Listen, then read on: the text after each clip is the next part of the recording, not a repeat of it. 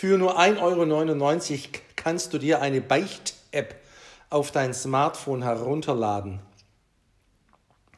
Die Entwickler dieses Verkaufsschlagers behaupten, damit könne man kostengünstig und bequem übers Mobilgerät mit Gott ins Reine kommen und mit ihm im Reinen bleiben.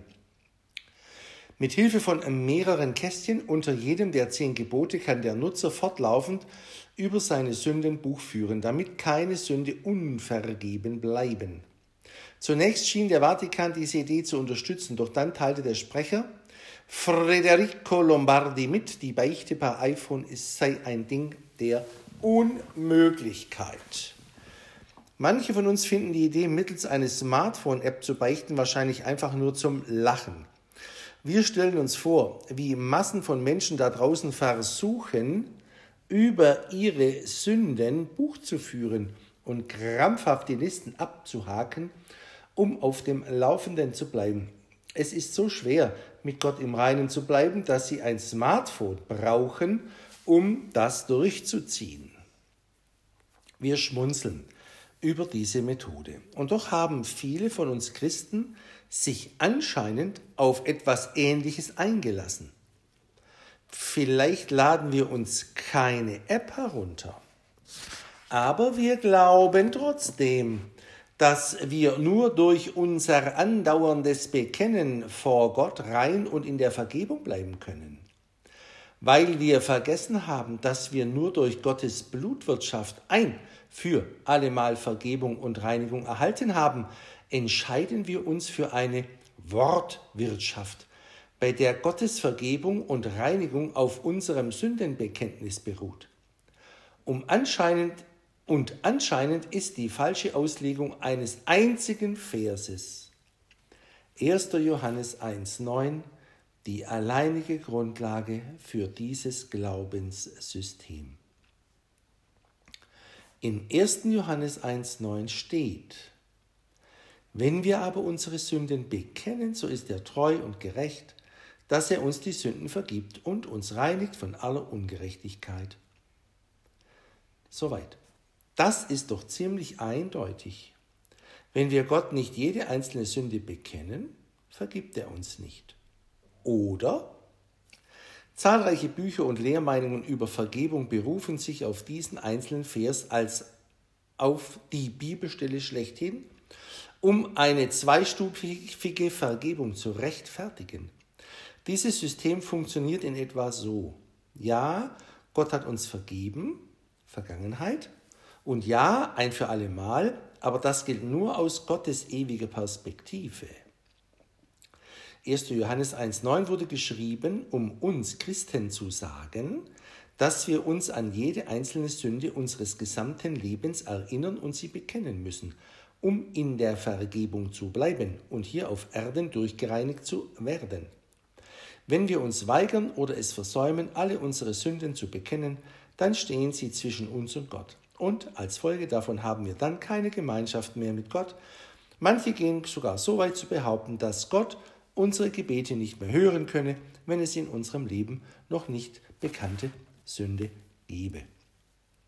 Um dieser beliebten, ich-zentrierten Lehre ein Ende zu machen, werden wir 1. Johannes 1.9 jetzt im Zusammenhang untersuchen.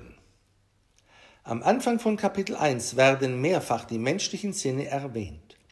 Johannes sagt hier, dass er und seine Mitjünger Jesus sahen, Jesus hörten und Jesus berührten. Johannes verwendet diese Wörter, um damit zu sagen, dass Jesus nicht nur ein geistliches Wesen, sondern ein echter leibhaftiger Mensch war.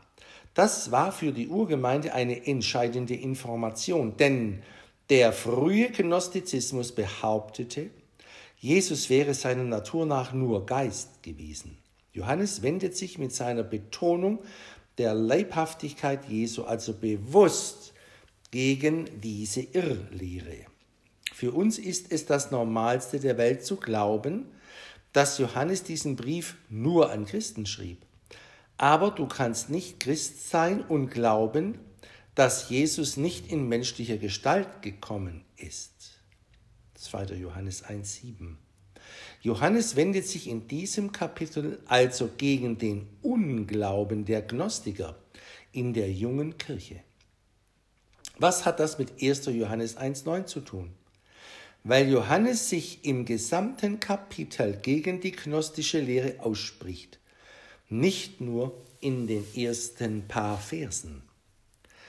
Die zweite Irrlehre, die Johannes ausspricht, ist die gnostische Vorstellung, Sünde sei nicht real und demnach unbedeutend. Achte, dass Johannes über Menschen spricht, die sagen, dass sie keine Sünde haben und nicht gesündigt haben. 1. Johannes 1, 8 und 10. Was ist also Johannes Reaktion auf ihre Irrlehre? Er sagt ihnen ganz einfach, wenn wir aber unsere Sünden bekennen, ist er treu und gerecht, dass er uns die Sünden vergibt und uns reinigt von aller Ungerechtigkeit.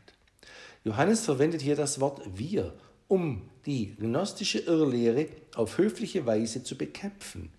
Eigentlich sagt er damit, wenn jemandem von uns, der sich hier in der Gemeinde herumtreibt, behauptet, er hätte nie gesündigt, dann lügt er und lebt nicht in der Wahrheit. Damit machen wir Gott zum Lügner und sein Wort hat dann keinen Platz in unserem Leben. Aber wenn wir unsere Sünden bekennen, dann wird er uns vergeben und uns von aller Ungerechtigkeit reinigen. Beachte das Wort Johannes hier, das Wort alle verwendet. Damit beschreibt er die Art von Vergebung und Reinigung, die wir erhalten, wenn wir unsere Sünden zugeben und Jesus Christus, das lebendige Wort, in unser Leben aufnehmen. Und beachte auch, dass Johannes sagt, er schreibe ihnen, damit sie Gemeinschaft haben können. 1. Johannes 1.3 steht, was wir gesehen und gehört haben, das verkündigen wir euch, damit auch ihr Gemeinschaft mit uns habt. Und unsere Gemeinschaft ist mit dem Vater und mit seinem Sohn Jesus Christus. Soweit. Viele der Menschen, die diesen Brief lasen, hatten noch keine Gemeinschaft mit Christen oder mit dem Vater oder mit Jesus Christus. Anders ausgedrückt, viele von ihnen waren noch gar nicht errettet. Johannes hoffte, dass sie sich erretten lassen würden, wenn sie das, was er ihnen schrieb, lesen und verstehen würden.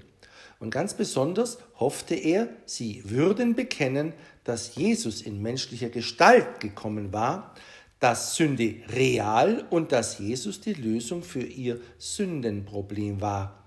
Wenn sie das täten, würde Jesus ihnen vergeben und sie von aller Ungerechtigkeit reinigen, von allen vergangenen, gegenwärtigen und künftigen Sünden. Johannes beabsichtigte niemals, dass wir Christen aus Vers 9 eine Theologie basteln, nach der wir unsere Sünden eins zu eins bekennen müssen, um im Gegenzug eine eins zu eins Vergebung zu erhalten. Das ist Vergebung nach dem alten Bund, die sich als 1. Johannes 1.9 verkleidet hat. Heißt das jetzt, dass der erste Johannesbrief ausschließlich an noch nicht gerettete Menschen geschrieben wurde? Nein, keinesfalls. Der Brief des Neuen Testaments wurde geschrieben, um sie öffentlich einer großen Gruppe von Menschen vorzulesen.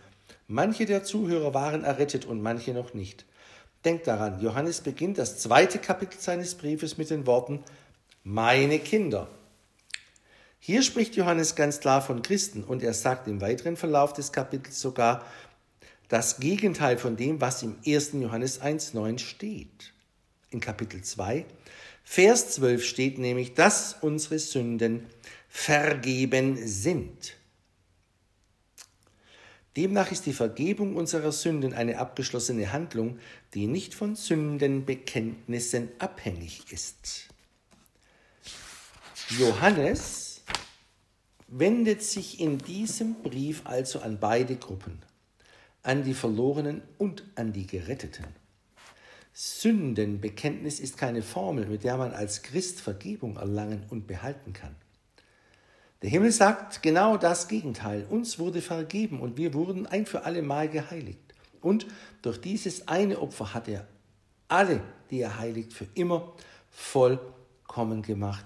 Beides zu lesen im Hebräer 10, 10 und 14. Also lasst uns unsere Sünden zugeben. Lasst uns Gott zustimmen, dass Sünde verkehrt ist. Lasst uns mit Gott in allem übereinstimmen. Aber lasst uns nicht das Blut Christi herabsetzen. Das Blut Christi hat uns von jeder erdenklichen Sünde gereinigt. Es geht nicht darum, dass wir uns an jede Sünde erinnern und alles bekennen können. Es geht einzig und allein um das Blut, das Jesus vor 2000 Jahren vergossen hat. Es ist vollbracht. Das ist so eine großartige Nachricht, die wir wirklich feiern können. Und genau das wollen wir tun. Das wollen wir feiern. Und Jesus sagt uns in diesem Feiern, ich habe dir vergeben um meines Namens willen. Es gibt nichts anderes, das dafür getan werden muss. Kein Bitten, kein Betteln, kein Flehen. Es ist vollbracht. Du bist gewaschen, du bist gerechtfertigt, du bist geheiligt. Auch wenn dein Verhalten noch eine Baustelle ist und Stück für Stück geheiligt wird, bist du als Person schon völlig auserwählt und für mich geheiligt worden. Meine Vergebung ist real und meine Vergebung gilt jetzt. So lebt also in einem, du lebst also in einem fortwährend gereinigten Zustand. Ich will nicht, dass du dich wegen deiner Sünden weiterhin schuldig fühlst. Du kannst sie bedauern, ja. Wende dich ruhig von ihnen ab, ja. Aber gereinigt habe ich dich schon, und zwar ein für allemal, so dass du ihre Last nicht mehr spüren musst. Ich will nicht, dass du von deiner Schuld getrieben wirst, sondern von meiner Liebe. Denk daran, dass ich deine Schuld gegen mich getilgt habe. Ich habe dich erkauft und völlig mit mir versöhnt. Ich halte dir nicht eine einzige Sünde vor. Sie sind alle aus dem Büchlein gelöscht und du bist mit mir, du bist mir nichts schuldig. Du kannst die Gegenwart mit mir nur dann genießen, wenn du mein Werk anerkennst, das in der Vergangenheit liegt. Ich habe deine Sünden weggenommen, damit du mit mir leben und deine Augen auf mein Gesicht richten kannst, das dir zulächelt. Du kannst nur ins Wanken Du kommst nur ins Wanken, wenn du auf das zurückschaust, wo du einst warst, anstatt dorthin, wohin ich dich bringe. Wenn du dich dabei ertappst, dass es dir an Charakter und Selbstbeherrschung mangelt, dann erinnere dich ganz neu an mein Opfer, das ein für allemal geschehen ist. Wenn du dich daran erinnerst, dass du vor mir rein und heilig bist, wirst du dich von reinem Denken und von Heiligkeit geprägten Entscheidungen angezogen fühlen. Und wenn du deine Nähe zu mir erkennst, wirst du ganz natürlich so handeln wie ich. Ich liebe dich und ich freue mich an allem, was du bist, sagt Jesus. Und wir beten, danke Jesus, dass du meine Sünden wegnimmst. Die vergangenen, gegenwärtigen und zukünftigen. Ich betrachte dein vollbrachtes Werk als das, was es wirklich ist. Ich glaube, dass es ausreicht. Wenn ich jetzt sehe, wie umfassend mir vergeben wurde, kann ich nur ewig dankbar sein für das, was du für mich getan hast. Danke, dass du mich rein gemacht und für immer nahe zu dir gezogen hast, egal was auch geschieht. Deine Liebe und Vergebung ermutigen mich, so zu leben, wie du es dir gedacht hast, aus meiner unzerstörbaren Einheit mit dir heraus. Ich freue mich darauf, jeden Tag aufzuwachen und voller Zuversicht mit dir zu wandeln. Du hast mir neue Hoffnung und neue Freude gegeben. Du hast mir das größte Geschenk gemacht, das ich jemals bekommen kann. Du hast dich selbst gegeben. Ich liebe dich auch.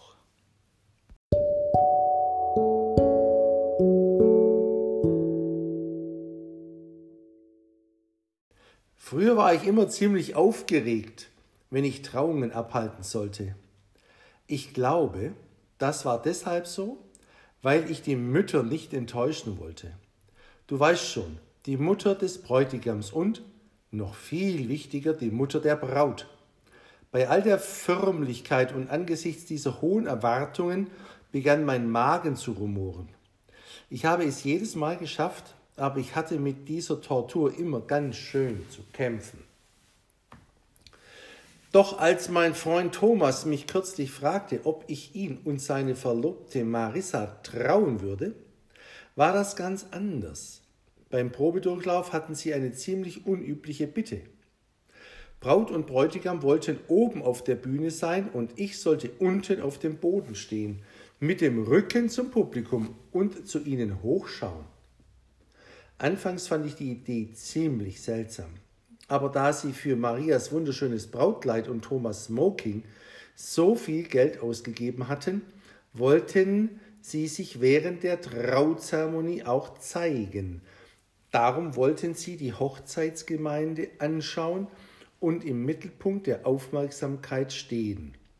Immerhin waren ja sie es, die heirateten. Als die Trauung begann, schritt Marissa den Gang entlang und ihr Vater legte ihre Hand in die von Thomas.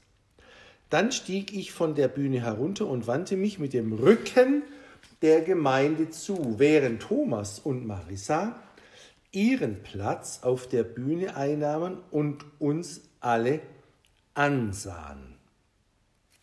Diesen Moment werde ich nie vergessen. Was gewöhnlich ein nervenaufreibendes Ergebnis für mich war, schien jetzt sehr viel entspannter zu sein. Ich starrte nicht mehr in ein Meer von Augenpaaren, die wiederum mich anstarrten und ich schielte auch nicht zur Brautmutter hinüber, um zu sehen, ob sie mit allem zufrieden war. Stattdessen richtete ich meine ganze Aufmerksamkeit nur auf das Brautpaar. Und ganz egal, wo ich seither bei einer Trauung stehe, an jenem Tag habe ich gelernt, dorthin zu schauen, wo ich hinschauen sollte, zum Brautpaar. Denn es ist schließlich ihr Tag. Die Mühe, die ich mit Trauungen habe, erinnert mich an die nervenaufreibenden geistlichen Ablenkungen, die uns begegnen können. Wir fragen uns besorgt, was die Leute von uns denken, sind auf sie fixiert und leben, um ihnen zu gefallen. Wir machen uns Sorgen über unsere Sünden, sind auf sie fixiert und leben schuldbeladen. Dabei hat Gott uns die ganze Zeit dazu aufgerufen, nur auf eines zu schauen, nicht auf unsere Sünden. Nicht auf unsere Leistung, sondern auf Jesus. Wir sind die Braut und Christus ist der Bräutigam. Unsere geistliche Einheit mit Jesus Christus steht im Mittelpunkt. Hier sind jetzt also ein paar Fragen für dich. Worauf schaust du? Konzentrierst du dich auf das, was du in der letzten Zeit getan hast? Oder auf das, was andere von dir denken? Bist du auf dich selbst und auf deine Sünden fixiert? Wenn das der Fall ist, dann ist die Lösung einfach. Wende dich von all diesen Ablenkungen ab und schau nach oben. Richte dich aus auf die Dinge, die droben sind, wo Christus sitzt. Er verdient deine volle Aufmerksamkeit. Wenn wir ihm die Aufmerksamkeit geben, die ihm gebührt, werden wir Ruhe finden und Frieden und die Feier genießen können. Im Kolosserbrief steht, er hat uns alle unsere Schuld vergeben. Im Epheserbrief steht, dass Gott euch vergeben hat. Im Hebräerbrief steht, dass die Sünden vergeben worden sind.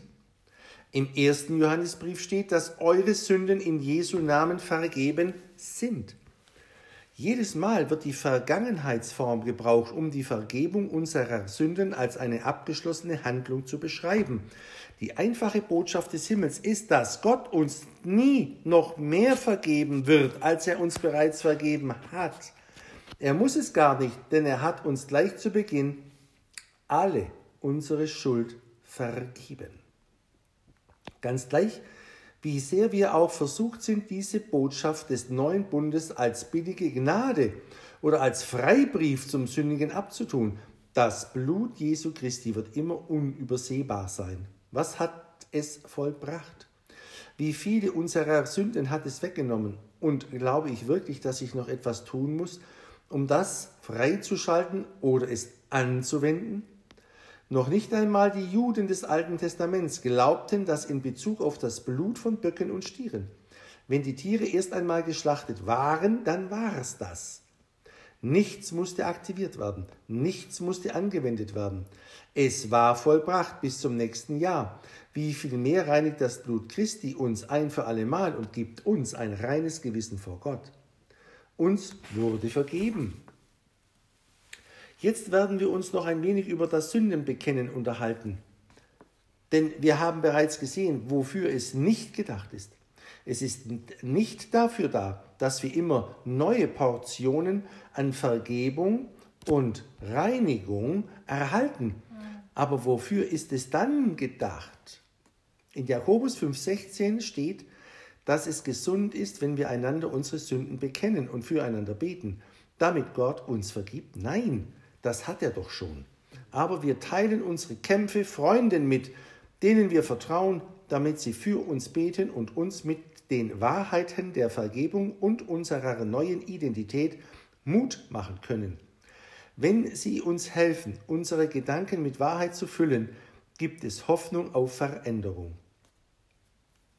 Wenn wir unser Leben für andere Menschen öffnen, bewegt das den Himmel nicht dazu, uns zu vergeben. Es bringt Christus nicht wieder neu ans Kreuz und für uns, um für uns zu sterben. Es hat keinen Einfluss auf das vollendete Werk. Es ist einfach sinnvoll.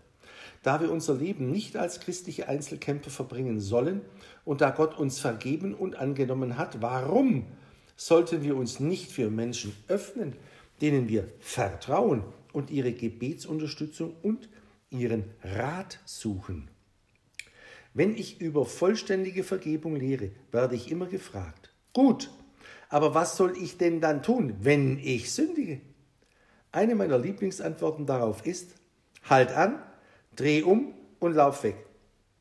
Das machst du ja auch, wenn es brennt. Aber im Ernst, was sollten wir tun? Ganz klar, hör auf zu sündigen und lauf weg vor der Versuchung. Man braucht kein Genie zu sein, um zu entdecken, wo Gottes Hauptanliegen ist, wenn wir sündigen. Dass wir keinen Schaden erleiden und dass wir nicht darin versumpfen. Sich von der Sünde abzuwenden ist gesund und richtig angesichts dessen, dass wir in Jesus Christus eine neue Schöpfung sind. Paulus sagt treffend, wie können wir da weiter in ihr leben? Beachte den Rat, den Paulus dem Mann der früheren Gemeinde gab, der gestohlen hatte. Epheser 4, 28. Eigentlich sagt Paulus ihm nur, hör auf zu stehlen, such dir eine Arbeit und gib den Armen etwas davon ab. Das ist eine praktische Antwort die sich mit der Zukunft des Mannes auseinandersetzt. Der Mann wird nicht verurteilt. Er muss sich keinen Reinigungsritual unterziehen. Die Lösung ist einfach. Hör auf zu sündigen und mach es beim nächsten Mal anders. Das ist die einfache Antwort auf die Frage, was wir tun sollen, wenn wir sündigen.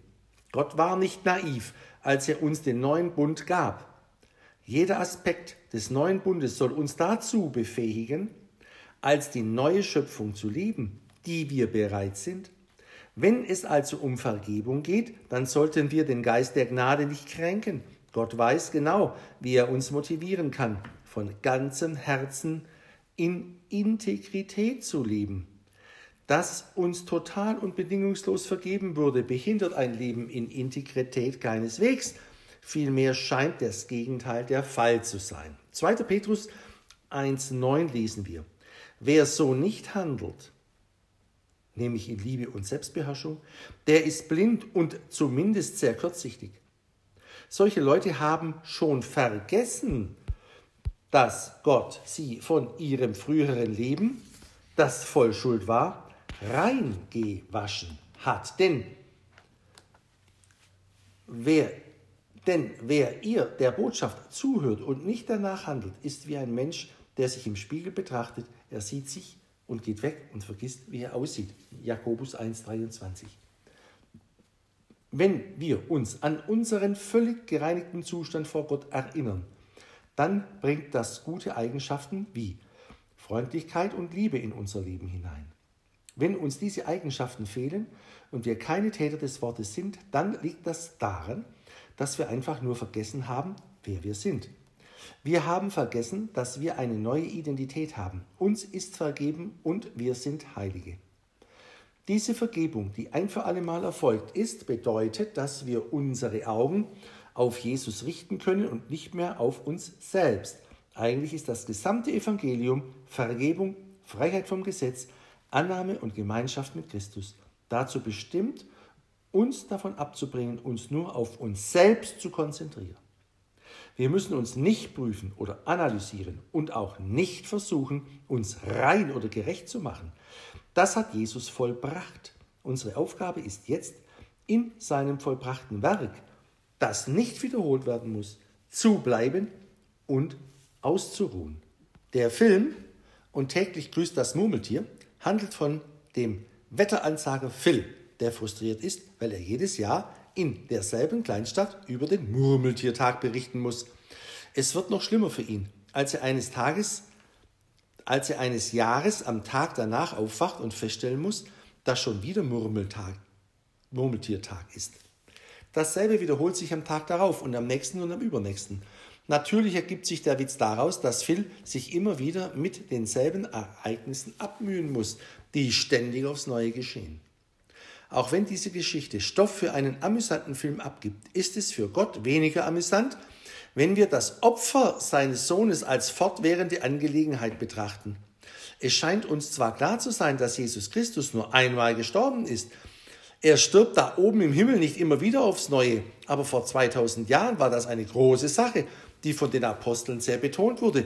Im Hebräerbrief wird es so ausgedrückt. Hebräer 9, Vers 25. Er ging auch nicht in den Himmel, um sich immer wieder selbst zu opfern, wie die irdischen Priester, die Jahr für Jahr das Heiligtum betreten, um das Blut von Tieren zu opfern. Wenn das nötig gewesen wäre, hätte er seit Erschaffung der Welt immer wieder sterben müssen. Er kam ein für allemal am Ende der Zeiten, um die Macht der Sünde durch seinen Opfertod für uns zu brechen. Soweit. Im siebten Kapitel des Hebräerbriefs sagt der Schreiber auch, er braucht nicht täglich Opfer zu bringen und er tat dies ein für allemal, als er sich selbst am Kreuz opferte. Warum betone ich das so? Das geht zurück auf das himmlische Wirtschaftssystem, das die Juden jener Zeit so gut verstanden. Die Logik ist, wenn Blut das Einzige ist, das Vergebung bringen kann, und wenn Jesus nur einmal starb und nie wieder sterben wird, dann werde ich zu keinem anderen Zeitpunkt jemals mehr Vergebung haben, mehr Vergebung haben als jetzt. Das war für die junge Kirche eine große Sache und das ist es auch für uns heute noch. Viele Christen verlassen sich auf ein anderes Wirtschaftssystem, was ihre Sünden anbelangt. Wir sagen, wir würden nur dann Vergebung erhalten, wenn wir darum bitten. Wir sagen, wir würden nur dann gereinigt, wenn wir unsere Sünden bekennen. Doch die einfache Wahrheit ist, dass Gott uns ein für alle Mal vergeben und gereinigt hat. Im Himmel gibt es keinen Murmeltiertag. Sind deine Sinne jetzt für die einmalige himmlische Lösung für unsere Sünden geweckt? Kannst du das vollbrachte Werk Jesu in all seiner Klarheit sehen? Und hier ist die Botschaft von unserem Herrn Jesus. Um deine Sünden kümmere ich mich nie wieder. Ich habe es einmal getan und das reicht. Der Vater hat die volle Summe bezahlt bekommen und damit hat sich das Problem mit der Sünde für dich erledigt. Das heißt, dass ich wiederkomme, ohne deine Sünden zu erwähnen. Ich denke nicht mehr an sie. Es gibt keine Strafe mehr für dich, jeder, weder jetzt noch in der Zukunft. Wenn du gesündigt hast, dann suchst du vielleicht eine Möglichkeit, um dich mit mir wieder gutzustellen. Aber ich sage dir, zwischen dir und mir ist bereits alles gut und das wird auch immer so bleiben. Ich will nicht, dass du dich bemühst, meinem Werk irgendetwas hinzuzufügen. Stattdessen möchte ich, dass du das feierst, was ich auf Golgatha für dich vollbracht habe. Ich habe einen Platz für dich erkauft, nämlich beständig in mir zu sein. Und das ist dir für ewig sicher. Ich will dich aber auch vor den irdischen Konsequenzen der Sünde bewahren. Sünde nimmt nie ein gutes Ende. Ich will dich durch meine Führung davor bewahren, deine Zeit und Energie damit zu verschwenden, nach dem Fleisch zu leben. Was solltest du tun, wenn du sündigst? Wende dich davon ab und entscheide dich, mit mir zu wandeln und von mir zu leben. Dann wirst du das Verlangen des Fleisches nicht erfüllen. Mir liegen deine Zukunft und deine nächsten Schritte am Herzen. nicht deine vergangenen Fehler. Denke daran, dass meine Gnade sich nicht nur in Form von Vergebung zeigt. Meine Gnade hat dich auch dazu ausgerüstet, anders zu leben. Wenn du daran denkst, wie meine Gnade dich verändert hat, wirst du auch entsprechend leben. Es ist einfach und gar nicht kompliziert. So wie der Mensch denkt, so handelt er. Lass zu, dass mein Geist dich immer wieder daran erinnert, dass ich dich wunderschön und ganz neu gemacht habe. Völlige Vergebung und eine nagelneue Identität sind Teil deines himmlischen Erbes, das du hier und jetzt genießen kannst. Ich liebe dich und ich will dir nur das Beste geben, das ich für dich habe, Jesus. Und das Gebet, das wir haben, Jesus, ich danke dir, dass ich mich nicht mehr fragen muss, woran ich bei dir bin oder versuchen muss, wieder in die Gemeinschaft mit dir zurückzukommen. Ich bin bereits mittendrin. Du bittest mich, mit dir zu leben, Schritt für Schritt und in Abhängigkeit von dir, weise Entscheidungen zu treffen. Wie könnte mein Herz nicht vor Freude springen als Reaktion auf deine Liebe, Vergebung und Annahme? Es gibt kein besseres Leben als das, das du mir gegeben hast. Danke für das Vorrecht, jeden einzelnen Tag ununterbrochen in deiner Gegenwart zu sein. Ich liebe dich so sehr. Amen.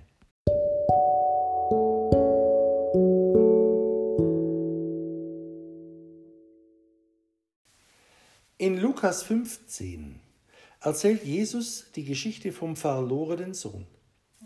Ein junger Mann bittet seinen Vater, ihm schon vor seinem Tod das Erbe auszuzahlen, damit er das Leben auf der Überholspur genießen kann.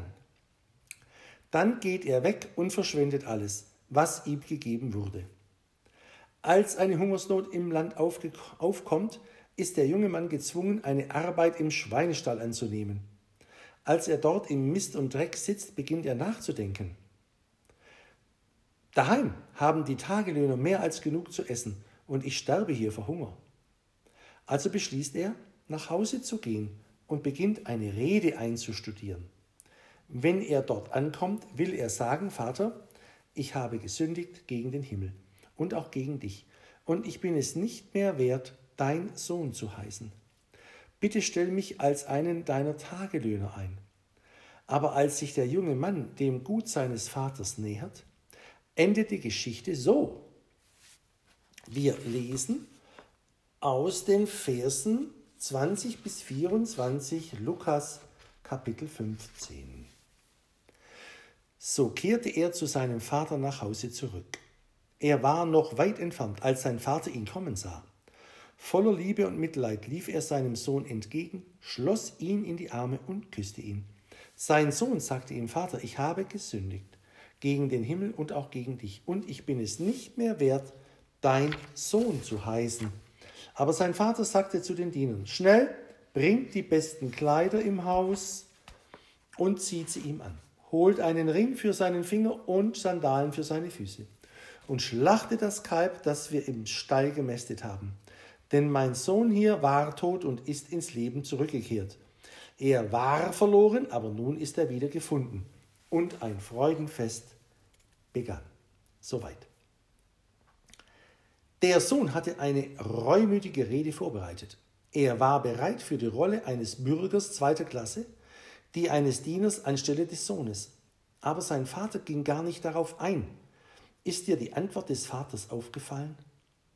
Der Vater zieht den Gedanken noch nicht einmal in Betracht, sondern sagt, schnell bring die besten Kleider. Der Vater will ihn bekleiden und nicht verdammen. Er bereitete ihm ein Freudenfest. Wo ist das Bitten um Vergebung? Wo ist das Gewähren von Vergebung nur nach vorheriger Bitte? Ich liebe diese Geschichte, denn der Vater handelt unter der Voraussetzung, dass er dem Sohn bereits vergeben hat und dass sein Sohn sich dessen bewusst werden soll. In den ersten Worten nach der Rückkehr seines Sohnes bezieht der Vater sich auf die Zukunft und nicht auf die Vergangenheit. Auch wir fühlen uns oft wie der verlorene Sohn. Wir glauben, dass wir Gott unbedingt um Vergebung bitten müssen, damit er uns vergibt. Und dass er uns auch nur dann vergibt, nachdem wir darum gebeten haben. Aber lehrt die Bibel wirklich, dass wir als Christen im neuen Bund um Vergebung bitten müssen? Oder ist Gott wie der Vater in dieser Geschichte, der unter der Voraussetzung handelt, dass er uns bereits vergeben hat?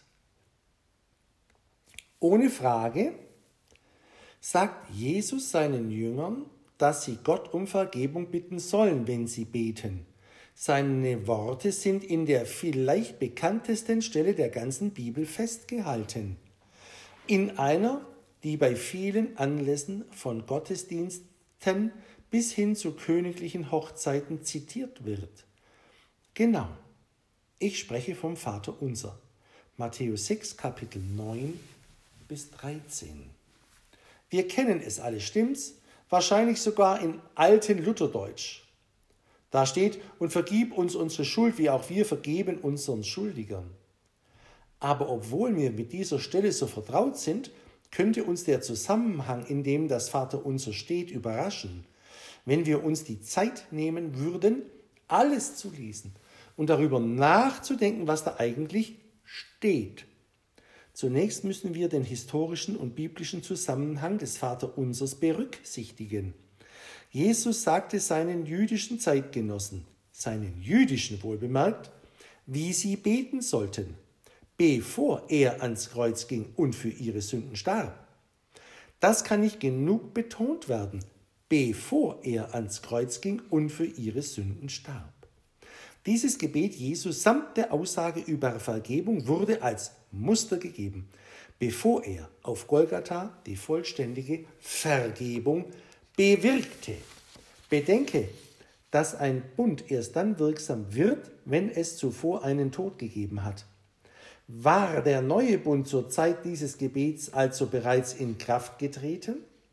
Nein, noch nicht. Und im Galaterbrief lesen wir, dass Jesus geboren und dem Gesetz unterstellt wurde. Galater 4,4. Es war also nicht Jesu Geburt, die den neuen Bund in Kraft setzte, sondern sein Tod. Warum ist das so wichtig? Weil es ganz klar macht, dass das Vaterunser eindeutig ein Gebet ist, das im alten Bund gegeben wurde. Behalte das mal im Hinterkopf und nimm dir dann eine, einen Moment Zeit, um einen ganz wichtigen Teil dieses Gebets noch einmal zu lesen. Beachte, dass es dort nicht nur heißt, vergib uns unsere Schuld. Nein, ganz genau steht dort, vergib uns unsere Schuld, wie auch wir vergeben unseren Schuldigern. Eigentlich sagt Jesus seinen jüdischen Zuhörern damit, dass sie die Freiheit haben, Gott um Vergebung zu bitten, dass sie Gottes Vergebung aber nur in dem Maße erwarten können, nachdem sie selbst anderen vergeben haben. Du bist dir nicht ganz sicher, ob Jesus das wirklich so gemeint hat? Gut, dann lies mal genau, was am Ende dieses Gebets steht, denn das wird sehr oft nicht zitiert. Da steht, wenn ihr denen vergebt, die euch Böses angetan haben, wird euer himmlischer Vater euch auch vergeben. Wenn ihr euch aber weigert, anderen zu vergeben, wird euer Vater euch auch nicht vergeben. Klingt das für dich nach einer Bedingung? Ja, das ist es in der Tat. Es ist ziemlich eindeutig, dass Gott seinen Teil tun wird, wenn du deinen tust. Aber wenn du deinen Teil nicht erfüllst, wird Gott seinen auch nicht erfüllen. Ob uns vergeben wird, ist also davon abhängig, inwieweit wir anderen vergeben. Klingt das wie das Evangelium, das du jeden Sonntag hörst? Na, hoffentlich nicht. Wenn du jede Predigt der Apostel in der Apostelgeschichte und alle Verse in den Briefen des Neuen Testaments noch einmal lesen würdest, könntest du nicht eine einzige Lehre finden, die dem ähnlich wäre, was Jesus am Schluss des Gebets gesagt hat. Du würdest nicht ein einziges Mal lesen, dass Gottes Vergebung für uns davon abhängig ist, ob wir anderen vergeben. Stattdessen finden wir das Gegenteil. Sowohl Epheser 4:32 als auch Kolosser 3:13 sagen dasselbe, dass wir anderen vergeben sollen, weil Gott uns bereits vergeben hat. Wir vergeben nicht, damit Gott uns vergibt. Wir vergeben, weil er uns schon vergeben hat. Wir sind dazu geschaffen, Gottes Vergebung weiterzugeben. Warum also taucht Jesus auf, um etwas zu lehren, was dem widerspricht, was Paulus später den Ephesern und Kolossern erzählt? Lehren sie nicht beide in demselben neuen Bund? Nein. Denk daran, dass der neue Bund erst mit dem Tod Jesu begann. Das Vaterunser ist also ein altes Gebet, das verdammt. Weiter vorne im Buch haben wir ähnliche Fragen gestellt. Warum sagt Jesus dem reichen Jüngling, er solle alles verkaufen? Ist das wirklich der Weg, der ins Reich Gottes führt? Warum sagte er anderen, sie sollten sich ihre Augen ausreißen und ihre Hand abhauen? Retten wir uns so wirklich vor der Hölle? Erinnere dich daran, dass Jesus den Maßstab des Gesetzes so weit anhob, dass es unmöglich wurde, es zu erfüllen. Das Gesetz an sich war schon unmöglich einzuhalten. Und doch dachten viele Juden, sie könnten es ganz gut schaffen. Dann kam Jesus daher und sprach davon, Körperteile zu entfernen und alles zu verkaufen, und die Menschen horchten auf. Als es um Vergebung ging, war das nicht anders. Als sie hörten, wie Jesus betete, dachten sie wahrscheinlich, Gott wird mir im selben Maß vergeben, wie ich anderen vergeben habe. Oh, wow, wow, wow. Das ist nicht sehr vielversprechend. Wenn ich überleben will, muss ich einen anderen Weg finden. Und genau das bekam sie durch Golgatha, einen neuen Weg. Siehst du das große Bild? Das Opfer Jesu brachte uns ein für allemal Vergebung und Reinigung. Jesus deckte die Sünde nicht nur zu, er nahm sie für immer weg. Durch sein einmaliges Blutopfer machte er uns für immer vollkommen rein. Gottes Vergebung für unsere Sünde wird als abgeschlossene Handlung verkündet, was man an der Vergangenheitsform erkennt. Und weil Jesus nicht mehr an unsere Sünden denkt, wird er zwar wiederkommen, aber nicht mehr wegen unserer Sünden. Was wir, was wir über Vergebung glauben, können wir entweder auf ein verzweifeltes Gebet aus dem alten Bund und auf einen Vers gründen, der völlig aus dem Zusammenhang gerissen ist, nämlich der 1. Johannes 1.9, oder aber auf Dutzende von neutestamentlichen Stellen, die verkünden, dass Jesus unsere Sünden ein für alle Mal weggenommen hat und dass wir durch ihn vor Gott vollkommene Vergebung haben und vollständig gereinigt sind. Wir haben die Wahl. Die eine Möglichkeit führt zur intellektuellen Verrenkung und dem Gefühl, dass wir mit Gott nie ganz im Reinen sind. Die andere Möglichkeit führt uns zu einem Ort geistlicher Ruhe, an dem wir jeden Tag aufwachen und Gott für das vollbrachte Werk Jesu danken. Was denkst du? Welche Möglichkeit bringt Gott zum Lächeln? Bei welcher wird es ihm warm ums Herz? Und Jesus sagt dazu Folgendes. Ich weiß, was du, dass du meine Liebe erleben willst. Du willst sie auf Knopfdruck und immer wieder spüren können. Aber ich habe dich so geschaffen, dass deine Gefühle Schwankungen unterworfen sind. Sie kommen und gehen, genauso wie deine Gedanken. Das macht das Leben zu dem Abenteuer, das es ist, und es macht den Glauben an mein einmaliges Opfer noch viel beglückender. Lass dir also nicht von deinen Gefühlen diktieren, was du glaubst. Meine Liebe wird darin erfahren und erlebt, dass uns bewusst wird, dass ich bereits für, was ich bereits für dich getan habe, als ich deine Sünden wegnahm.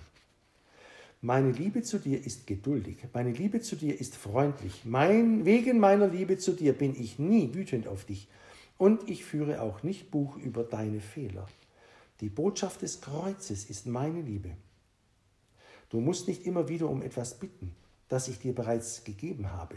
Wenn du dich dabei ertappst, dass du dich schmutzig und fern von mir fühlst, und wenn du dich fragst, wo meine Liebe und Vergebung sind, dann denk daran, dass ich durch Wahrheit erlebt werde. Die überwältigende Realität ist, dass meine Liebe zu dir niemals aufhört. Ich habe dir bereits vergeben und meine Vergebung gilt jetzt und bis in alle Ewigkeit.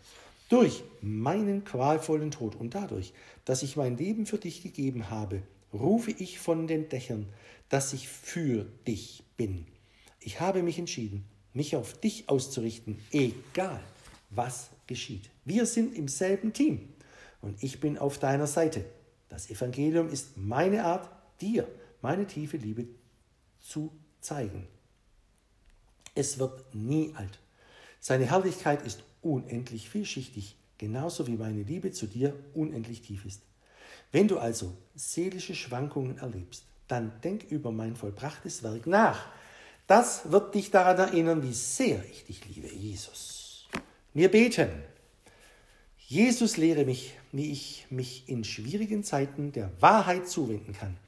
Ich schreie förmlich danach, deine Liebe und Vergebung zu kennen und zu spüren, aber jetzt sehe ich, wie du im Evangelium selbst nach mir gerufen hast. Dein vollbrachtes Werk ist die Antwort auf meinen Herzensschrei. Was du auf dich genommen hast, um mich zu erkaufen und zu deinem Eigentum zu machen, spricht Bände. Ich will dir lieber für das danken, was du durch das Kreuz und die Auferstehung getan hast, anstatt unablässig um etwas zu bitten, das ich in dir bereits habe. Danke, dass du mir ein, ein für alle Mal vergeben hast. Danke, dass du mein Herz auf deins ausrichtest. Ich liebe dich mehr, als ich sagen kann. In Lukas 15 erzählt Jesus die Geschichte vom verlorenen Sohn. Ein junger Mann bittet seinen Vater, ihm schon vor seinem Tod das Erbe auszuzahlen, damit er das Leben auf der Überholspur genießen kann. Dann geht er weg und verschwendet alles, was ihm gegeben wurde. Als eine Hungersnot im Land aufkommt, ist der junge Mann gezwungen, eine Arbeit im Schweinestall anzunehmen. Als er dort im Mist und Dreck sitzt, beginnt er nachzudenken. Daheim haben die Tagelöhner mehr als genug zu essen und ich sterbe hier vor Hunger. Also beschließt er, nach Hause zu gehen und beginnt eine Rede einzustudieren. Wenn er dort ankommt, will er sagen, Vater, ich habe gesündigt gegen den Himmel und auch gegen dich, und ich bin es nicht mehr wert, dein Sohn zu heißen. Bitte stell mich als einen deiner Tagelöhner ein. Aber als sich der junge Mann dem Gut seines Vaters nähert, endet die Geschichte so. Wir lesen aus den Versen 20 bis 24 Lukas Kapitel 15. So kehrte er zu seinem Vater nach Hause zurück.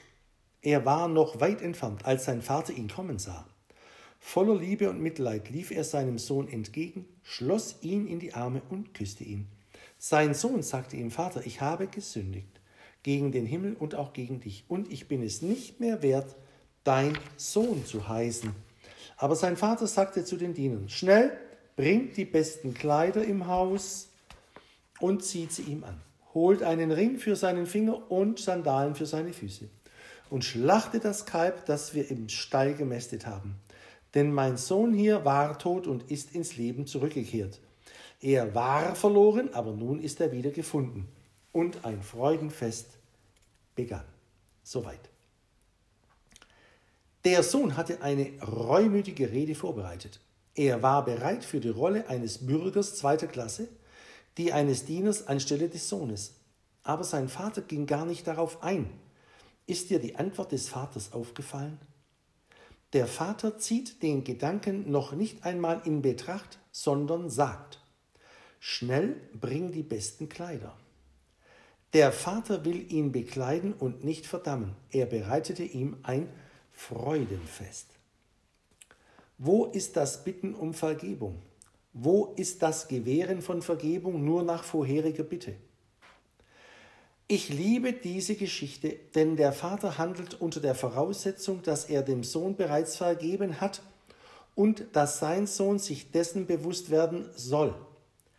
In den ersten Worten nach der Rückkehr seines Sohnes bezieht der Vater sich auf die Zukunft und nicht auf die Vergangenheit.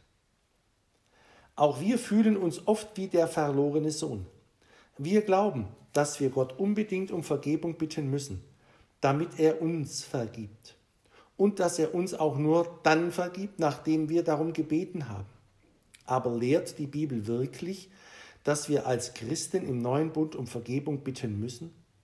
Oder ist Gott wie der Vater in dieser Geschichte, der unter der Voraussetzung handelt, dass er uns bereits vergeben hat. Ohne Frage sagt Jesus seinen Jüngern, dass sie Gott um Vergebung bitten sollen, wenn sie beten. Seine Worte sind in der vielleicht bekanntesten Stelle der ganzen Bibel festgehalten.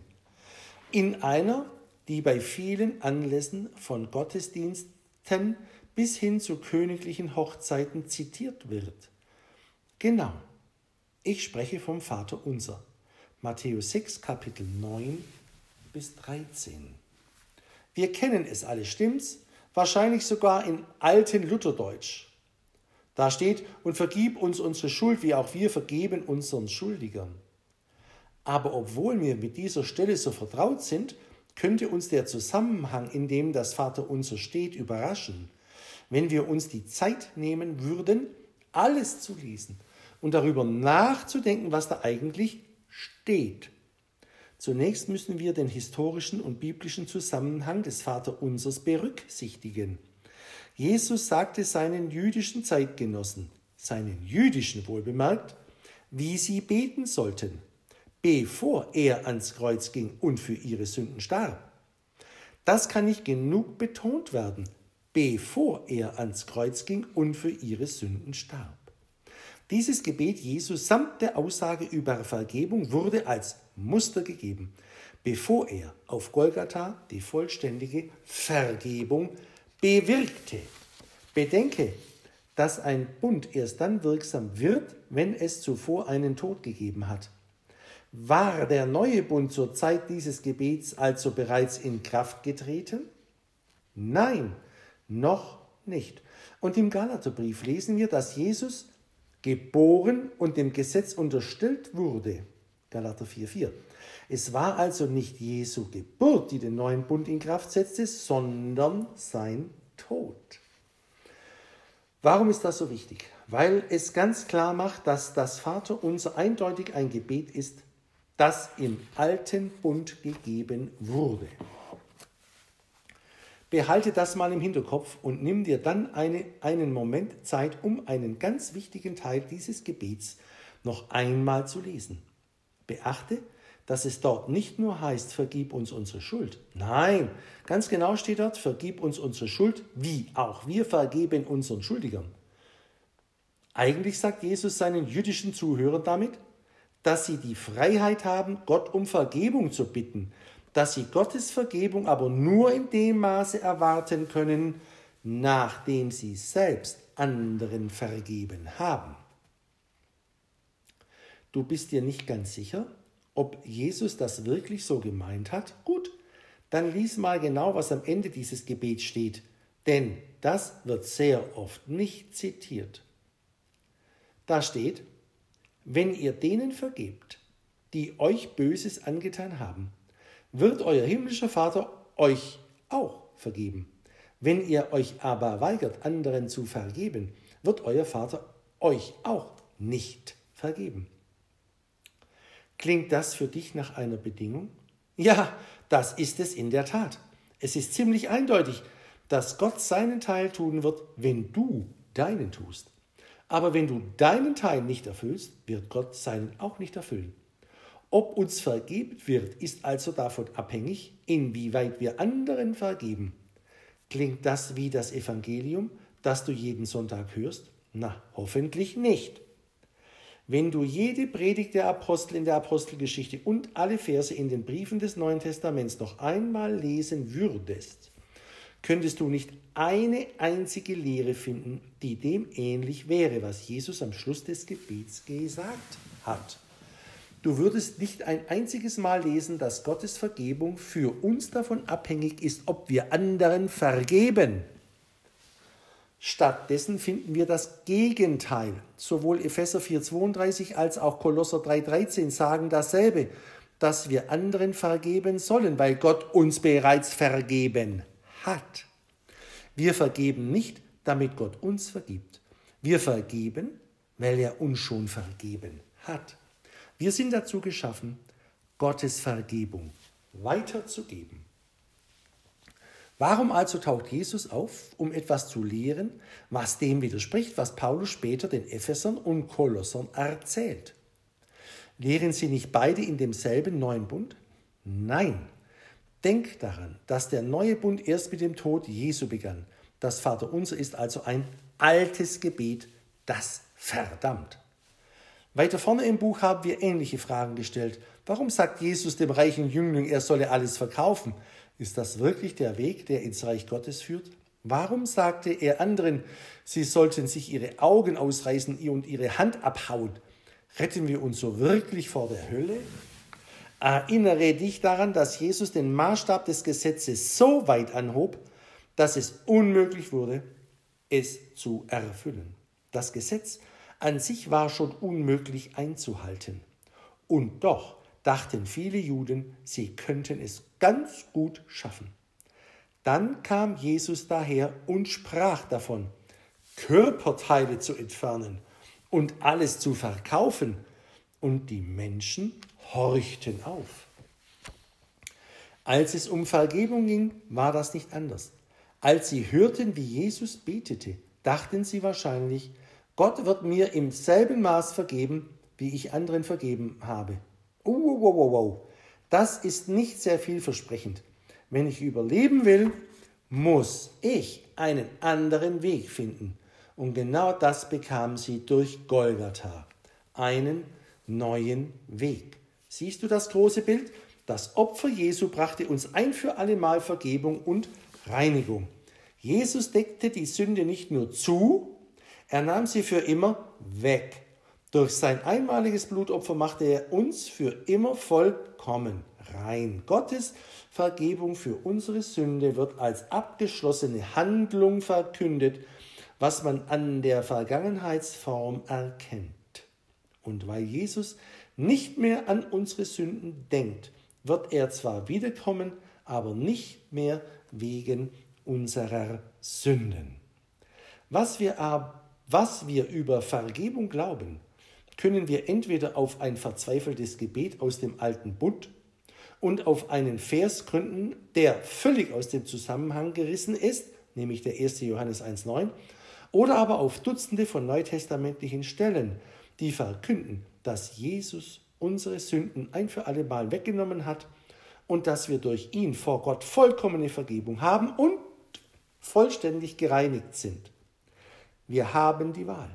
Die eine Möglichkeit führt zur intellektuellen Verrenkung und dem Gefühl, dass wir mit Gott nie ganz im Reinen sind.